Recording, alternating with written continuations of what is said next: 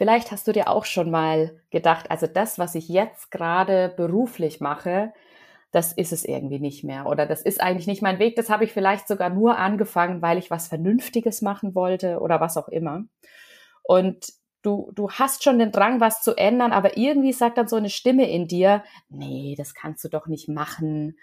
Wie, wie soll das im Außen ankommen? Und jetzt habe ich doch schon so viel in dem Bereich erreicht. Ja, und da möchte ich dir heute gemeinsam mit meinem Gast wieder Mut machen, auch mal neue Wege zu gehen, denn ich habe einen ganz grandiosen Gast mit einer wunderbaren und außergewöhnlichen Geschichte, der wirklich alles einmal auf links gedreht hat und damit auch sehr, sehr erfolgreich in sein Herzensbusiness gestartet ist, das er jetzt sehr erfolgreich ausübt und nicht nur erfolgreich, sondern auch erfüllt. Und das finde ich nämlich das Wichtigste daran, dass man nicht nur erfolgreich ist, sondern dass du auch erfüllt bist in dem, was du tust. Mein Name ist Yvonne Pates und du hörst die Inspirational Talks für dein lebendiges, strahlendes und kraftvolles Leben. Und so ein lebendiges, strahlendes und kraftvolles Leben hat auch Boris Lauser, der mir jetzt gerade virtuell gegenüber sitzt in Thailand. Er ist in Thailand, ich bin gerade in Deutschland. Hallo Boris, erstmal schön, dass du da bist. Hallo Yvonne.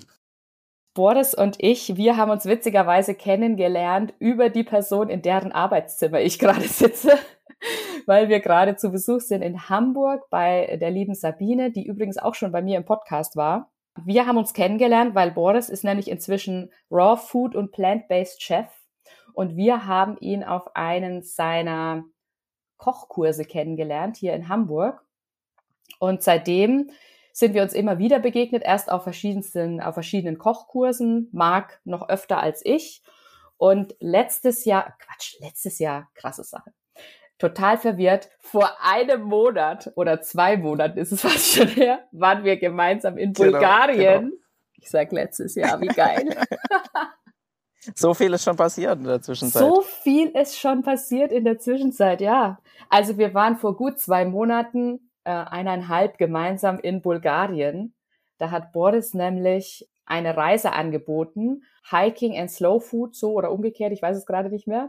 Und wir waren zehn Tage gemeinsam in Bulgarien in der, äh, unterwegs, haben das Land erlebt, haben mega tolle Gespräche geführt und haben ja uns nochmal auf einer ganz anderen Ebene kennengelernt, wie ich finde. Und daraus habe ich dann gleich gesagt, ich hätte ihn gerne im Interview heute hier und deswegen ist er da. Also nochmal vielen lieben Dank, dass du da bist, Boris. Erzähl doch vielleicht einfach erstmal noch ein bisschen was darüber, was du jetzt gerade machst. Ja, ganz, ganz aktuell sitze ich in Vikasa Yoga Retreat auf Koh Samui. Ähm, das ist ein Projekt, was ich seit zehn Jahren begleite mittlerweile oder elf. Ich glaube, elf sind es mittlerweile auch schon.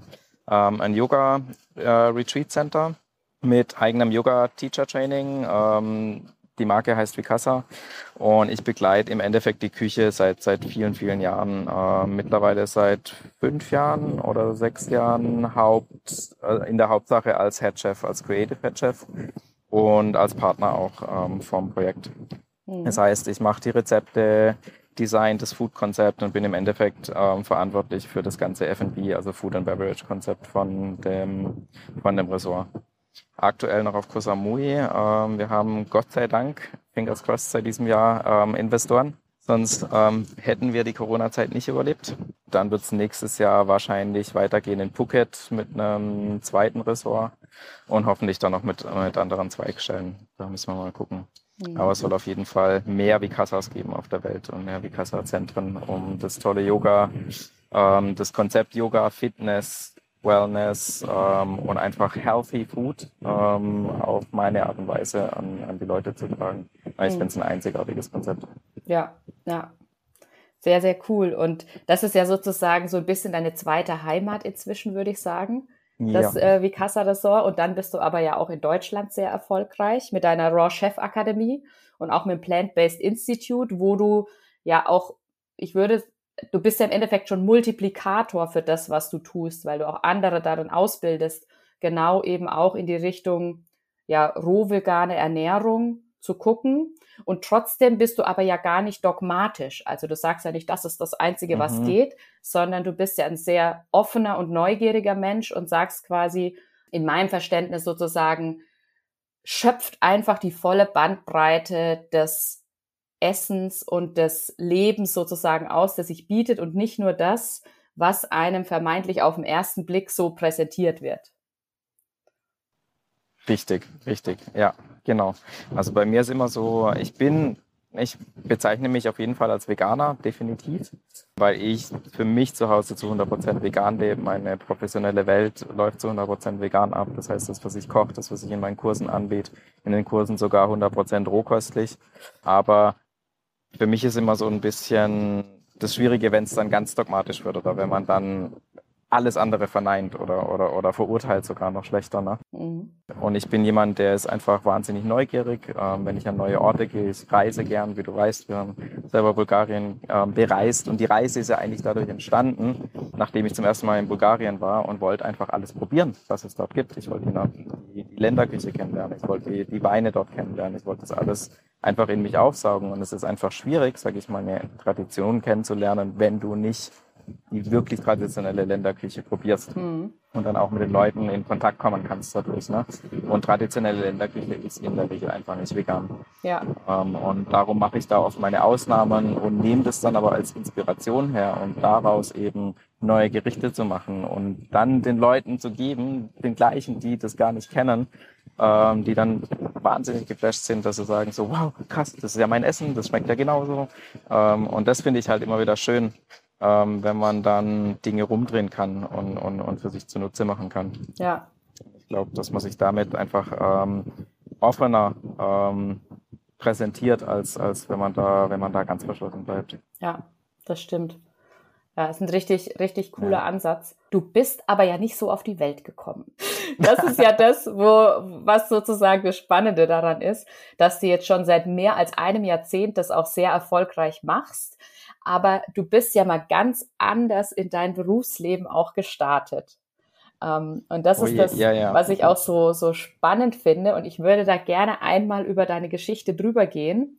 Ähm, und Aha. dass, dass äh, die, die Hörerinnen und Hörer einen Einblick kriegen, ja, da, wie, wie sich ein Lebensweg sozusagen entwickeln kann. Vielleicht kannst du daher mal einen Sprung zurück machen und sagen, ja. was du vor deiner Zeit als Raw Food und Plant-Based Chef gemacht hast. Gerne, gerne. Also soll ich den großen Sprung machen? Soll ich in die Kindheit zurück ähm, und darüber so die Brücke schlagen? Im, im Endeffekt macht es natürlich Sinn. Ja, ja.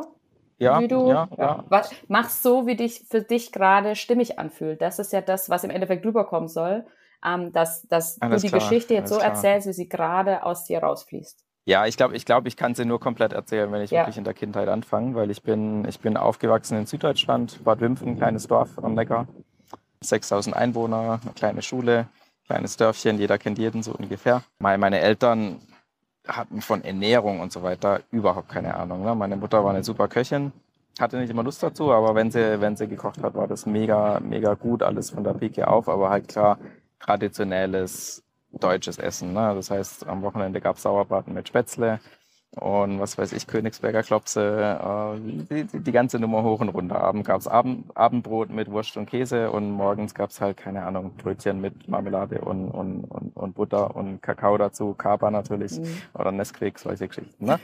und, und genauso bin ich halt aufgewachsen und war ganz sicher kein sportliches Kind. Äh, das heißt, dementsprechend, ich war übergewichtig. Als Kind war so ein richtiges Pummelchen, bis ich 16 Jahre alt war, genau. Und dann kam halt irgendwann so die Zeit mit Pubertät und allem, wo ich mich echt nicht mehr wohlgefühlt habe im, im Körper. Da gab es so einen glücklichen Zufall. Mein Bruder, der ist sieben Jahre älter, hatte damals ein Buch von Drucker gelesen. Drucker ist, ist ein Arzt, der seinerzeit Vollwertarzt, der ähm, unglaubliche Erfolge erzielt hat mit seinen Patienten, mit einer Vollwertküche. Und der in der Essenz eigentlich sagt in seinen Büchern oder, oder, oder in, in seinen Aussagen, dass halt Weißmehlprodukte, Weißzucker und ähm, verarbeitete Milchprodukte die Ursache für die meisten Zivilisationskrankheiten sind. Ich habe das damals wirklich nur, ich habe da noch gar nicht den Link gezogen, weil ich hatte unglaublich viel Allergieprobleme als Kind. Ich hatte Hautprobleme, ne? ähm, ganz krasse Geschichte. Die Ärzte haben mir Cortison verschrieben, Cortison-Cremes, ähm, Cortison-Tabletten. Wenn es dann gar nicht mehr ging, ne? dann, dann wurde ich damit vollgestopft. Das heißt, am Ende der Allergiezeit war ich immer aufgeschwemmt im Gesicht durch das ganze Cortison und alles. Aber, aber keiner hat halt gefragt, was ich esse oder so. Ne? Das mhm. war überhaupt kein Thema. Und ich habe da selber gar nicht den Link damals noch gezogen ähm, tatsächlich, sondern mir ging es einfach nur drum, ich muss dünn werden, ich muss einfach Gewicht verlieren und ich muss einfach gescheit ausschauen. so ne? Ähm, und dann hat sich bei mir das Zuckerthema ähm, verankert und dann habe ich gesagt, so, jetzt mache ich FDH, frisst die Hälfte für ein Jahr und esse keinen Zucker. Das heißt, ich habe alle Kekse, alle Cookies, Eiscreme, Nutella, ich war Nutella-Junkie, ne? Ich alles weggelassen. War eine gigantische Erfahrung, weil nach dem Jahr musste ich Nutella ausspucken, was ekelhaft war. Es war richtig, richtig eklig. Ne? Ähm, und das hat, das war so mein erster überhaupt Anlass, anders zu essen. Ja, für mich war ja dann plötzlich dieses Erlebnis nicht mehr reproduzierbar, was mhm. ich ja vorher hatte. Und natürlich war ich damit sehr, sehr gedanklich beschäftigt, auch nie mehr Gewicht zuzunehmen. Also nicht mehr so, dass ich halt äh, wie früher fett war und, und Sport nicht mehr machen konnte und so weiter. Ne? Das war so ein erster sehr, sehr, sehr wichtiger Schritt für mich. Ähm, dann kam so die Zeit Abi, äh, was machst du danach? Ich hatte keinen Plan, um ehrlich zu sein. Also wirklich null, null, null, null. War einfach ein ganz durchschnittliches Kind. Ich war super in der Schule, hatte Einser und so weiter, hatte einen 1,2er Abischnitt oder sowas. Ne? Aber es war einfach nur fleißig, ja, nichts anderes. Keine besonderen Interessen, nicht in die Richtung, in, in, in die dortige Richtung ich war super in Mathe und Physik und dann hat mein Bruder gemeint, du guck doch mal Wirtschaftsingenieur, die machen viel Mathe und Physik. Na, dann bin ich da nach Karlsruhe gefahren, habe äh, einen Freund besucht, dachte mir, ach ja, hier ist doch ganz cool, kann man auch leben. Habe mich da angemeldet und, und bin dann ins Wirtschaftsingenieurstudium gestolpert, mehr oder weniger. Ne? Da war irgendwie immer was, ich kann mich auch heute noch erinnern, dass ich halt ewige, also ewige Abende mit, mit, mit meinem Studienkollegen und, und Mitbewohner verbracht habe in der Küche, so so, so, so im, im Sinne von einfach Lebensphilosophie. Ne? Wo soll die Reise hingehen? Wo will man denn mal hin? Was will man denn mal machen? Ähm, ist es eigentlich das Richtige und so weiter? Und ich habe einfach, ähm, ich habe es immer hinterfragt, was ich, was ich mache. Ähm, bin ich im Richtigen? Und irgendwie habe ich gespürt, ich bin nicht im Richtigen. Ne? Aber so richtig wusste ich auch nicht, wo sonst die Reise hingeht, weil ich hatte nichts anderes. Ne? Parallel dazu ging so meine Reise weiter gesundheitlich. Ne? Ich war bei Hals-Nasen-Ohrenärzten. Mittlerweile war ich dann auf chronische Sinusitis diagnostiziert, was immer noch mit der Allergie in Verbindung gebracht worden ist. Habe Hautärzte weiter besucht und so weiter. Ne? Also die Reise ging parallel irgendwie weiter. Und ich habe meiner Leidenschaft gefolgt zu reisen. Das heißt, ich habe mich dann irgendwie im Studium überall dahin orientiert, wo es wegging. Also Hauptsache irgendwie ins Ausland. Das heißt, ähm, IESIC Studentenorganisation habe ich mich eingeschrieben, habe mich auf die Hinterhufen gestellt, ähm, um ins Ausland zu kommen, um ein Auslandssemester zu machen. Gearbeitet wie ein Depp in, jeder, in jedem Semesterferien im Restaurant hoch und runter, 13 Stunden gejobbt und so weiter. Habe damals gesagt, niemals werde ich später im Restaurant arbeiten. Niemals. Ja. weil es ein unglaublich stressiger Job war. Mhm. Ähm, aber ich habe es halt gemacht, um die Kohle zu verdienen. Ne? So. So habe ich mich also irgendwie durch mein Studium finanziert, ähm, habe mir ein Auslandssemester in den USA ähm, selber finanziert, was mega war. Und dann kam irgendwann ein Diplomarbeitsprojekt. Ich hatte schon was mit der Deutschen Telekom, mit Netzwerkoptimierung und lauter solche Geschichten, was mich eigentlich ganz interessiert hat. Und dann kam durch Zufall, habe ich einen, einen ähm, alten Studienarbeitsbetreuer getroffen auf dem Campus. Der erzählt mir dann plötzlich über ein Projekt in Rom äh, mit der UNO. Und ich so, jetzt Moment mal, Rom, UNO, ähm, Ausland, United Nations, das hört sich spannend an. Das Projekt ist mir eigentlich egal. Erzähl mal, äh, wie, wie, wie, wie komme ich da hin? Also ja, musst mir einfach nur dein, dein CV mitgeben und so weiter. Ähm, dann kriegt man das schon irgendwie hin. Ja, und dann war ich drei Wochen später in Rom und aus den drei Wochen sind sechs Jahre geworden. Im Endeffekt bin dann dort für Anschlussverträge geblieben. Mir hat einfach die Stadt wahnsinnig gefallen. Da kam dann eins ums andere, weil da war das dann wirklich so, hat sich bei mir was getan Richtung Essen. Ich habe dann wirklich festgestellt, so da war ich ja zum ersten Mal weg von zu Hause mit anderen Leuten zusammen, die alle irgendwie auch kulinarisch interessierter waren. Da waren Ernährungswissenschaftler dabei, viele Vegetarier, Veganer. Dann kam ich plötzlich so mehr und mehr mit der Materie in Verbindung. Dann war ich irgendwann in einem, in einem Workshop von, von Forschern aus Frankreich, die eben ganz klar Links von Krebs und Pestiziden aufgezeigt haben. Dann war für mich klar, oh Gott, Bio muss, also es geht ja gar nicht anders. Na, und habe so langsam wirklich meine, meine Essensgewohnheiten geändert, ähm, bin mehr und mehr Richtung vegetarisch gegangen, mehr und mehr Richtung Rohkost. Aber es war so ein langsamer Prozess wirklich und habe aber immer mehr festgestellt, das ist das, was mich wirklich interessiert. Ja, ähm, ich war auch derjenige, dort in unserer Gruppe, der immer Sachen organisiert hat. Das heißt, ich habe immer versucht, am Wochenende die Leute zusammenzutrommeln, dass wir irgendwie in schöne Restaurants gehen oder einen Wochenendtrip machen und so weiter. Ne? Und das war dann irgendwann wirklich so nach, nach, nach dem vierten Jahr oder so, kam das dann so als Feedback auch für mich ähm, von den Leuten rüber. Und dann habe ich irgendwann mal eins und eins zusammengezählt und, und, und habe hab mich hingesetzt und habe gesagt, okay, was machst du eigentlich? Ja, du, du bringst mehr Zeit eigentlich deines Tages zu Rezepte zu googeln, wo gibt's coole Restaurants, ähm, Ernährungswissenschaften zu studieren, Leute zusammenbringen. Ähm, das kam auch immer als Feedback zurück, dass ich halt gut bin darin, irgendwie Menschen zu vereinen, ja, und, und die unter einen Hut zu bringen und um Essen zu, zu vereinen.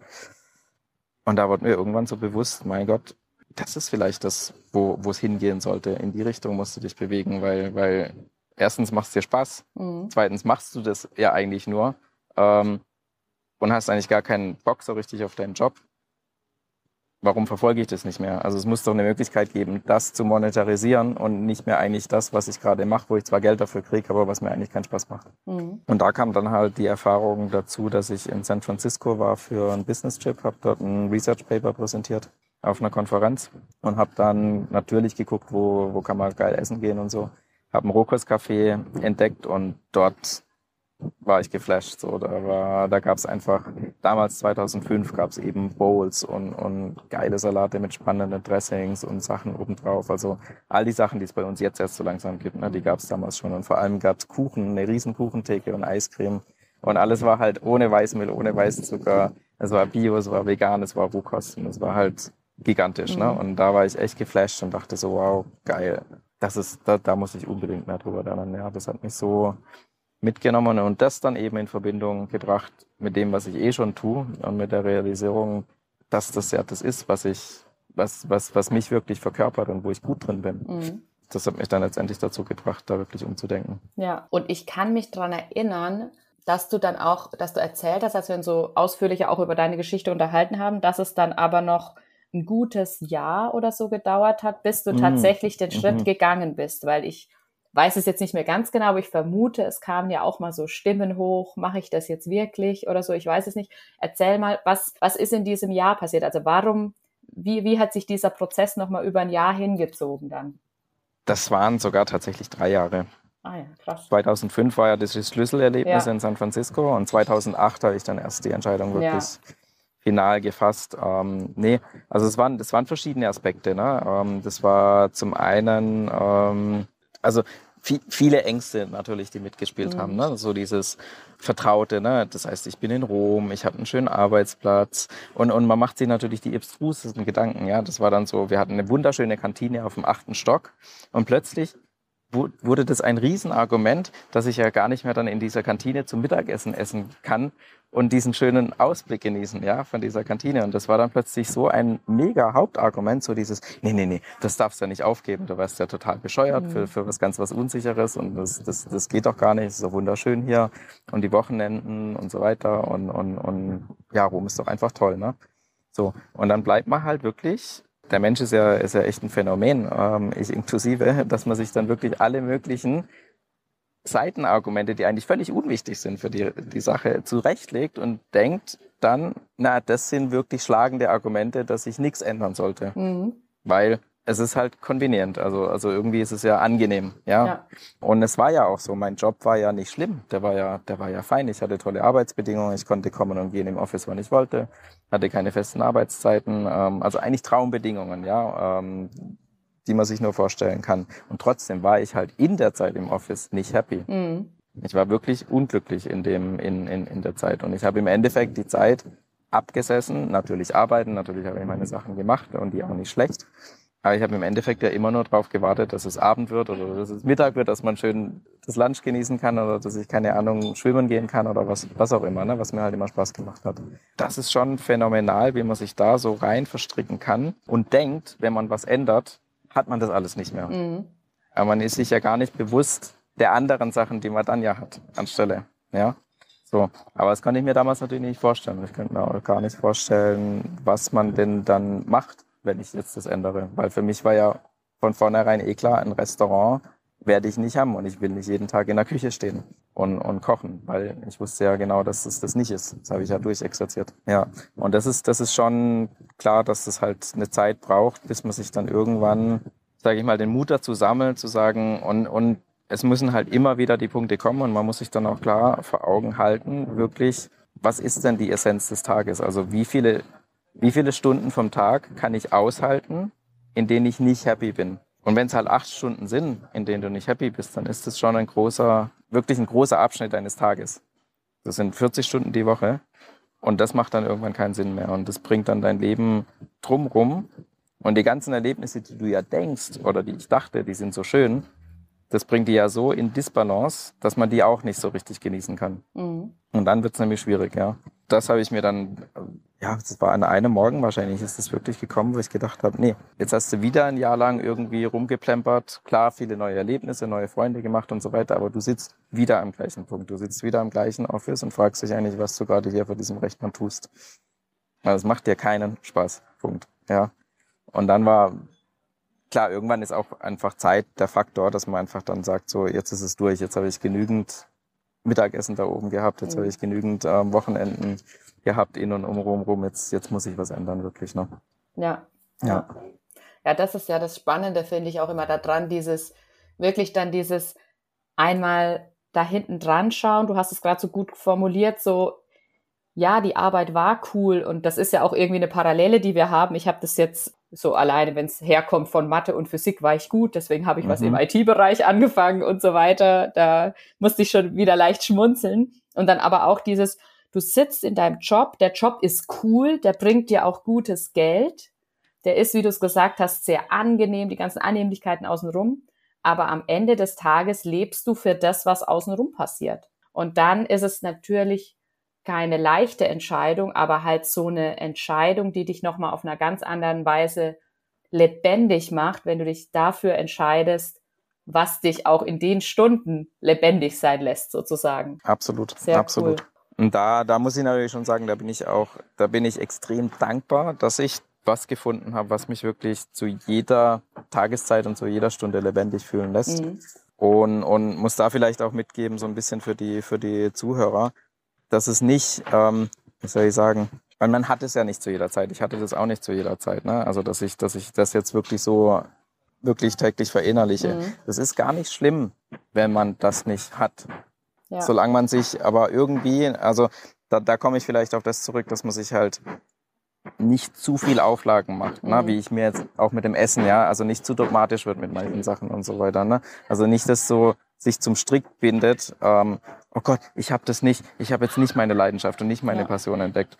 Ähm, solange man was hat, das nicht so schlecht ist, mhm. ja, ähm, wo man sich einigermaßen drin wohlfühlt, ist das okay. Mhm. Ist das voll, vollkommen okay. Ja. Weil ich hatte ja, ich hatte ja eine großartige Zeit trotzdem mhm. in Rom. Ne? Ja. Also das ist ja, das ist ja schon so ein Punkt, wo man sich einfach auch vor Augen halten muss, solange man bestimmte Rahmenbedingungen hat und bestimmte Sachen hat. Ja ist es ja Klagen auf ganz hohem Niveau ja, im Endeffekt. Ja, ne? absolut. So, im Endeffekt war das für mich auch eine Entscheidung, dann zu sagen, okay, du bist nach wie vor ungebunden. Ich hatte keine Beziehung, keine Kinder, keine Familie, keine Verpflichtungen, kein gar nichts. Klar kann ich dieses Risiko jetzt eingehen. Ne? Ich hatte ein paar Ersparnisse und so weiter. Auch da muss man abwägen, wirklich. Ja. Ähm, ich finde auch, du hast dann auch einen ziemlich coolen Ansatz verfolgt, den ich auch immer empfehle. Nämlich du hast viel ausprobiert dann du bist ja dann den Schritt gegangen und hast bist ins ich weiß nicht, ob ich das jetzt so, ich, ich sag's jetzt einfach mal und du korrigierst mich, wenn es falsch ist, du bist ins Vollzeit ausprobieren gegangen, mhm. dann nach deinem mhm. Job. Und mhm. es muss aber ja für jemanden, mhm. der jetzt nicht die finanziellen Rücklagen hat oder der vielleicht in irgendeiner Form an irgendwas gebunden ist, kann es ja auch erstmal in Teilzeit ausprobieren werden. Also einfach mal reinzuschnuppern ja, in diese Bereiche, die du, die mhm. du einfach rauszufinden, was du magst. Du hast ja über die Jahre auch schon Teilzeit ausprobieren gemacht, sozusagen. Und mhm, ich mhm. würde mich aber mega freuen, wenn du noch mal ein bisschen erzählst ähm, darüber, dann dieses, ja, reinspringen in, in dein, dein Herzensprojekt, in dein Herzensbusiness, weil ich es wirklich cool fand, was, du, wie du erzählt hast, ja, welche Chancen und Möglichkeiten du dann auch einfach ergriffen hast, um Erfahrungen zu sammeln in den Bereichen. Also ich glaube, da ist es, da ist es vor allem wichtig, dass man sich auch wirklich ähm, ganz bewusst dann Dinge raussucht. Ähm, also ich habe halt geguckt, okay, was gibt's denn überhaupt in dem Rohkostbereich? Ne? Was, was gibt's auf der Welt? Ähm, was gibt's Spannendes? Und, und habe halt dann dort auch spezielle Ausbildungen gefunden. Gibt nicht viel oder gab nicht viel zu der Zeit, zwei, drei und habe mir halt die rausgesucht, auch die für mich am spannendsten, am interessantesten und am intensivsten klangen. Also von der von der Ausbildungsdauer auch. Ne? Mhm. Das heißt, ich war dann dort Tree of Life in Arizona. Das war eine dreimonatige Ausbildung, wo wir einfach jeden Tag Essen für 70 Leute gemacht haben, Brunchbuffets, Mittags- und Abendessen und so, ne? wo man halt weiß von vornherein, okay, da kriegst du da kriegst du einfach richtig Erfahrung mit. Dann habe ich ein großartiges, weltweit berühmtes Yoga-Lehrer-Training auf Bali entdeckt, die nur Rohkostküche machen, ähm, habe die natürlich, na, ich habe ich hab nicht mal eine Minute gezögert, die anzuschreiben mhm. und zu sagen, hey, ich habe gerade eine Raw Food Ausbildung gemacht, ich will zu euch. Mhm. Lasst uns irgendeinen Weg finden, aber das muss einen Weg geben. Und was im Endeffekt ähm, ist halt rausgekommen, dass ich da dreimal in Folge mehr oder weniger als Sous-Chef ähm, gearbeitet habe für, für eineinhalb Monate lang. Mhm. Habe also viel Zeit in Bali verbracht daraus ist dann plötzlich, ähm, sind meine eigenen Retreats entstanden, weil eine der Teilnehmerinnen hat ein Retreat Center gefunden, hat denen von mir erzählt, die wollten dann unbedingt von mir lernen, dann bin ich da hingefahren und habe das dann, ähm, hab das dann dort angefangen. Ne? Mhm. Das heißt, man man muss so ein bisschen, also ich habe halt meine Research gemacht, ich habe geguckt, wo gibt's spannende Orte, was inspiriert mich und habe das auch gemacht, habe das ja. auch angepackt. Ne? Ja ähm, habe überall Gesicht gezeigt. Das heißt, wo ich in Berlin, wo irgendwas war mit Essen, mit Healthy Food, mit Leuten, mit veganen Restaurants und so weiter, ich war einfach überall. Mhm. Ja, ähm, das ist das ist viel, aber es war natürlich Sache, eine Sache, die ich ja wollte. Ne? Das mhm. heißt, es war für mich gar keine Arbeit, sondern es war einfach Spaß. Es war einfach nur Spaß, überall hinzugehen, überall meinen Namen zu, zu zeigen, den Leuten zu sagen, hey, ich bin jetzt da, ich mache die Sachen, hier könnt ihr auf mich zukommen. Mhm dann kam natürlich eins zum anderen ne? und dann war, war es natürlich irgendwann klar, okay, der Boris ist der, der in Berlin Raw Food macht. Es gibt nur den Boris, ja, der, der das macht. Und, und das geht aber nur, wenn dich Leute kennen und wenn du dich selber irgendwie produzierst und so. Und das, das waren alles Sachen, die, die habe ich natürlich dann angepackt und, und habe die gemacht. Das heißt, mhm. ähm, auch nicht kein Stillstand, kein gar nichts. Nicht versucht da jetzt irgendwie, wie soll ich sagen, ja, ich komme ich komm jetzt gerade nicht drauf, wie, wie, wie, wie es anders wie es anders ausdrücken soll. Aber genau, einfach, einfach so das aktive Schauen, wo, genau, vielleicht, wo sind die besten Sachen in dem Bereich oder die besten Leute in dem Bereich, wo ich mich jetzt drin orientieren will. Mhm. Und, und zu denen bin ich gegangen. Ja. Und da habe ich, da habe ich geschaut einfach, was, ja. was gibt's da, was machen die, wie kann ich mich connecten, wie kann ich Verbindungen herstellen und so weiter. Ja. ja und da eben auch, also das habe ich von dir auch nochmal mitgenommen, auch da kreativ zu werden, wie du die Menschen unterstützen, also wie du mit dem, was du schon weißt, die unterstützen kannst. Also da durchaus, du bist ja da durchaus auch selbstbewusst aufgetreten, hast gesagt, du, ich habe diese Raw-Chef-Ausbildung gemacht.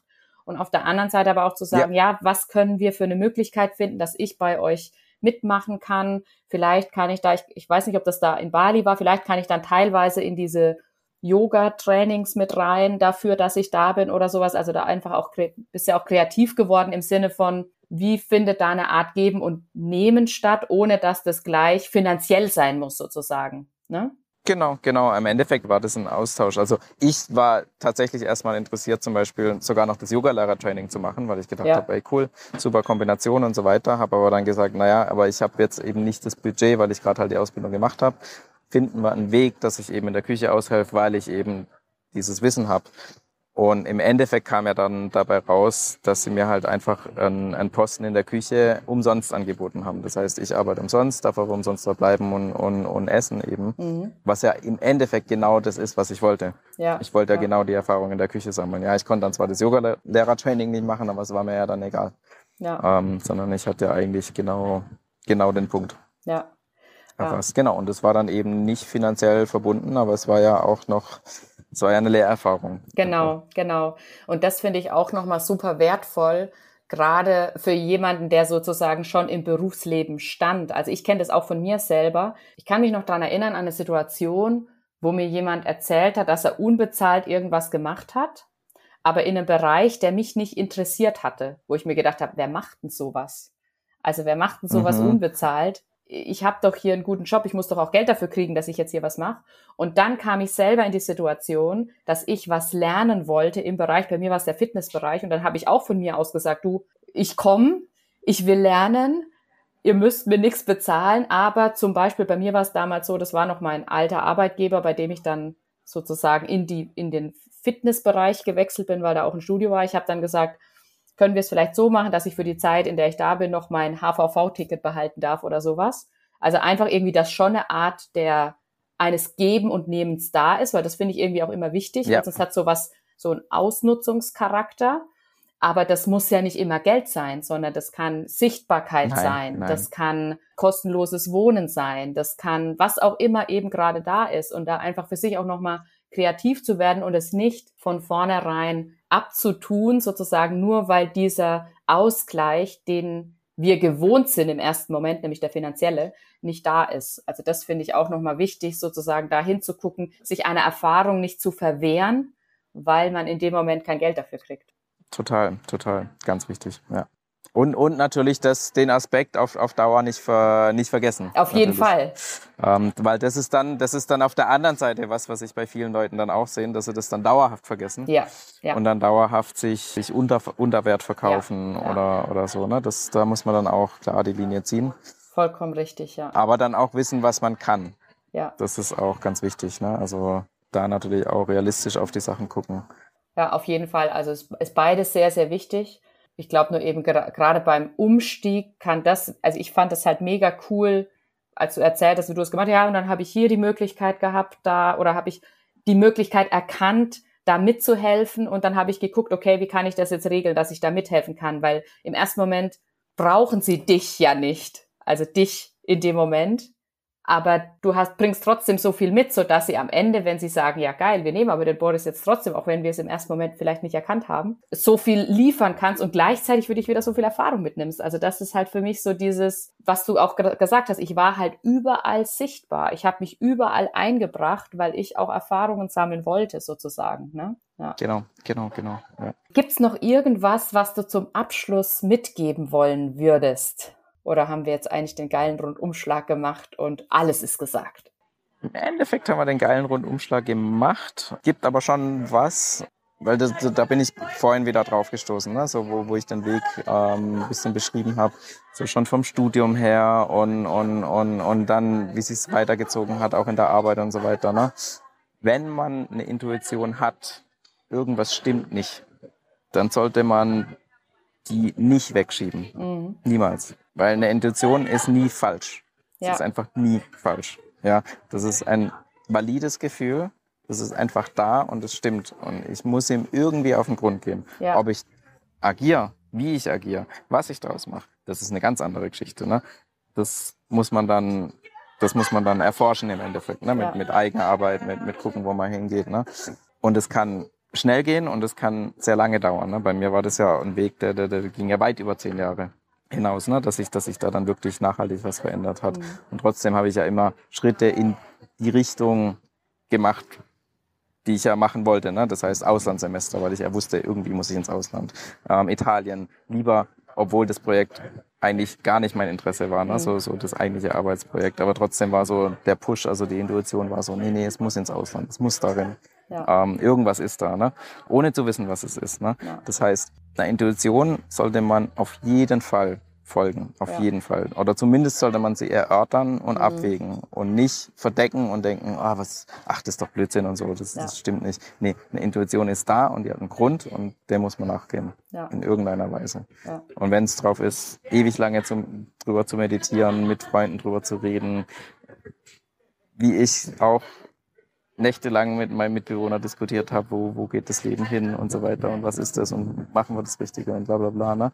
Ähm, manchmal sinnlos, manchmal führt es nirgendwo hin, aber, aber auf lange Sicht vielleicht doch. Ne? Ja. Deswegen sage ich, Intuitionen sind wichtig. Ja. Und denen muss man, muss man irgendwie folgen. Ja. Auf jeden Fall nicht, nicht äh, sich verschließen. Ja. ja. Mega cooler Abschluss, würde ich sagen. Also dieses Thema, wenn Intuition da ist, nimm sie wahr, hör drauf und ja. erforsch sie in irgend, in deinem Tempo und auf deine Art mhm. und Weise sozusagen, aber drück mhm. sie nicht weg. Mhm. Ja, Finde ich einen mhm. Bombenabschluss für die Zuhörerinnen und Zuhörer zu mitnehmen. Von daher danke dafür, Boris, und voll Sehr schön, dass gerne. du da warst. Ja, hat mega Spaß gemacht. Wie immer. Ja, du, die du gerade zuhörst, wenn dir die Folge gefallen hat, dann würde ich mich mega freuen, wenn du mir eine 5-Sterne-Rezension bei Apple Podcast oder bei deinem Podcast, beim Podcast-Anbieter deiner Wahl gibst, damit so ein Interview wie heute und auch alle, die schon da waren und alle, die noch kommen und alles, was der Podcast zu geben und zu bieten hat, einfach noch viel, viel mehr Hörer erreicht. Und dafür schon mal vielen, vielen Dank an der Stelle. Und ich freue mich drauf, wenn du auch nächstes Mal wieder reinhörst.